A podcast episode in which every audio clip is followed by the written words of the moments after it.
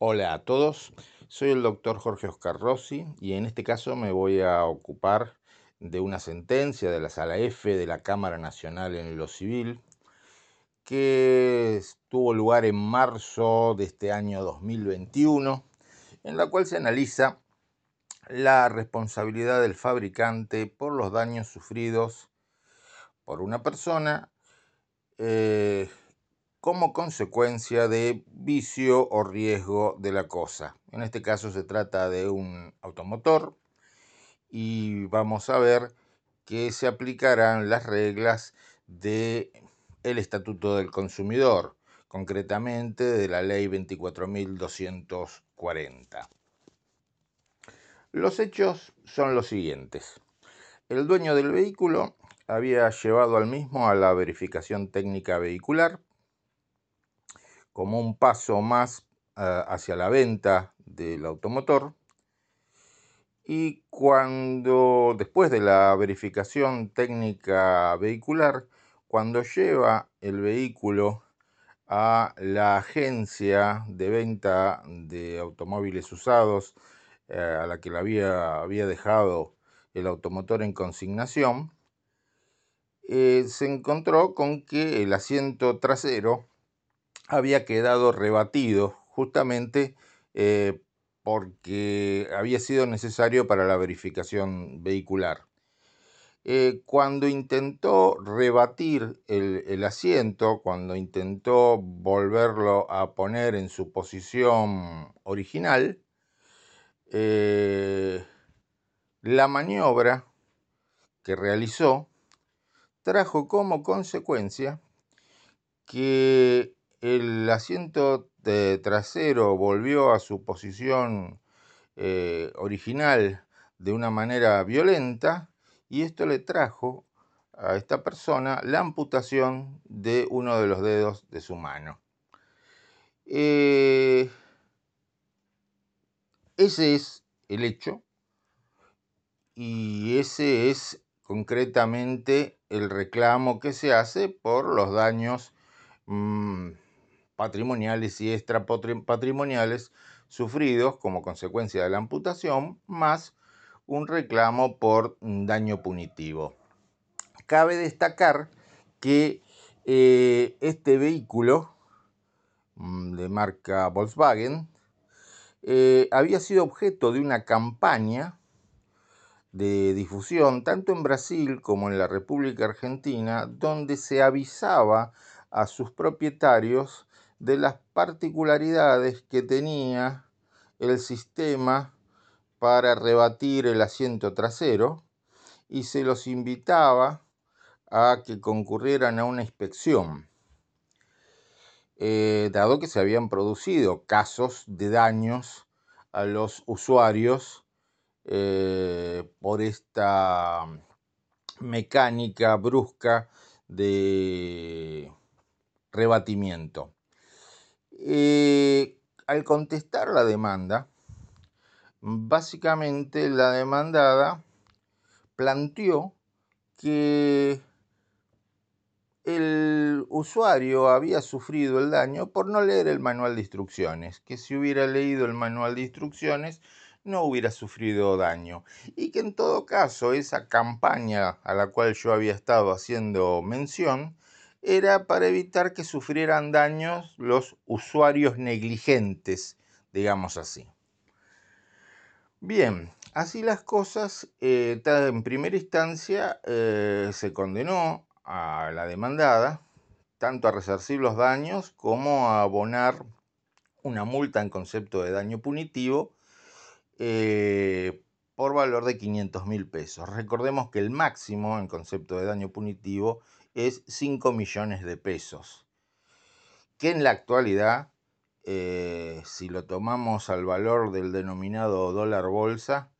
eh, no son más que 30 mil, 34 mil dólares. Por lo tanto, esos 500 mil pesos de daño punitivo significarán unos 3.400, 3.500 dólares a ese tipo de cambio. Ahora bien, el fallo es apelado tanto por la actora como por la demandada. Y acá se plantea una cuestión. En cuanto al encuadre jurídico, no cabe duda que estamos ante una relación de consumo y que son aplicables tanto el artículo 5 eh, de la Ley de Defensa del Consumidor, que regula la obligación de seguridad de los proveedores, como el artículo 40, eh, que se refiere a la responsabilidad eh, por daños sufridos por el, por, el, consumidor como consecuencia de riesgo o vicio de la cosa. y dentro de ese encuadre, dentro de ese encuadre, donde nos situamos en un caso de responsabilidad objetiva, tal como lo establece el artículo 40 de la Ley de Defensa del Consumidor, eh, según el cual para eximirse el proveedor va a tener que demostrar causa ajena, dentro de ese, dentro de ese marco nos encontramos con la siguiente situación, que podríamos graficar o que podríamos sintetizar de la siguiente manera el uso común de una cosa común no puede presentar riesgos. Eh, es decir, eh, si yo me electrocuto por tocar la parte trasera de un televisor, no se me puede contestar que si hubiera leído el manual de instrucciones tendría que saber que no puedo tocar la parte trasera del televisor. Porque el televisor es una cosa común, sometida a un uso común, no lo estoy abriendo, eh, no me estoy poniendo a desarmarlo, sino que simplemente lo estoy tocando en sus partes exteriores y en ese uso común no puedo estar sujeto a riesgos. ¿Por qué digo esto? Porque un automotor también es una cosa común y lo que estaba haciendo el usuario en este caso era darle un uso común, no estaba desarmando el auto, estaba simplemente tratando de poner eh, el asiento trasero en su posición normal. Eh, no puede ser que se tenga que leer un manual de instrucciones para no lastimarse. Puede ser que se tenga que leer un manual de instrucciones para eh, no romper la cosa. En ese sentido eh, puede ser razonable, pero no para no lastimarse. El producto tiene que estar en una situación tal que no presente riesgos para la persona. Eh, con otras palabras, esto es lo que se le va a contestar en la demanda, donde se va a hacer, en la demanda, en la sentencia, perdón, donde se va a hacer valer eh, esta obligación de seguridad contemplada en el artículo 5 de la Ley de Defensa del Consumidor. Eh, y en ese sentido también, y en cuanto a las cargas probatorias, se va a tener en cuenta lo que la doctrina, en la sentencia no se va a utilizar esta terminología, lo que la doctrina mm, denomina causalidad material y causalidad jurídica, muy importante en cuestiones referidas sobre todo a responsabilidad objetiva como es, como es este caso. La causalidad material, es decir, eh, con otras palabras, que los hechos ocurrieron tal como se refieren en la demanda, que la persona al intentar eh, rebatir el asiento al intentar poner el asiento en su posición eh, original, perdió un dedo, eso lo tiene que probar la parte actora, esa es la regla. Y lo probó en este caso, entre otras cosas, con testimonial.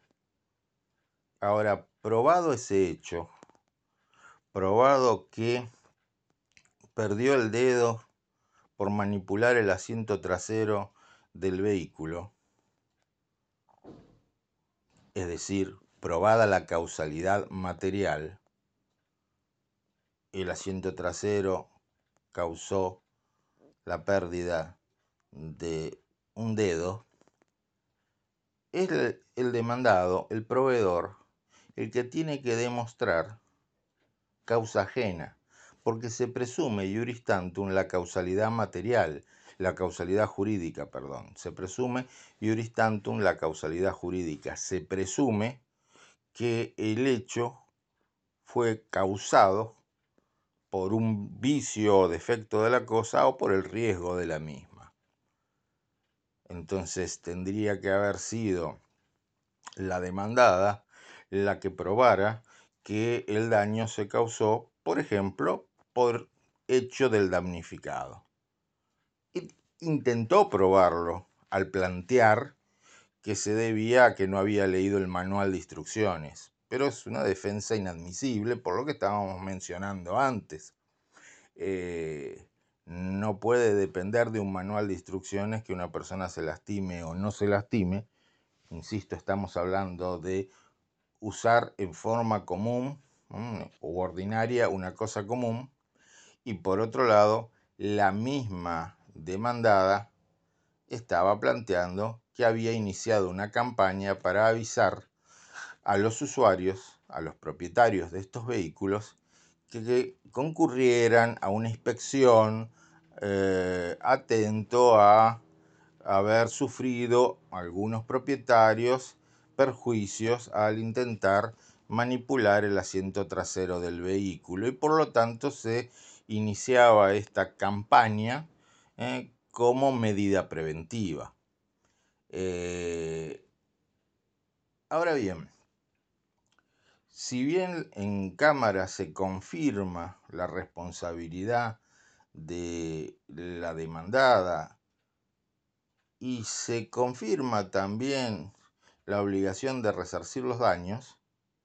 se revoca la multa por daño punitivo por entender que no existía uh, un incumplimiento grave, un incumplimiento de magnitud tal como para ameritar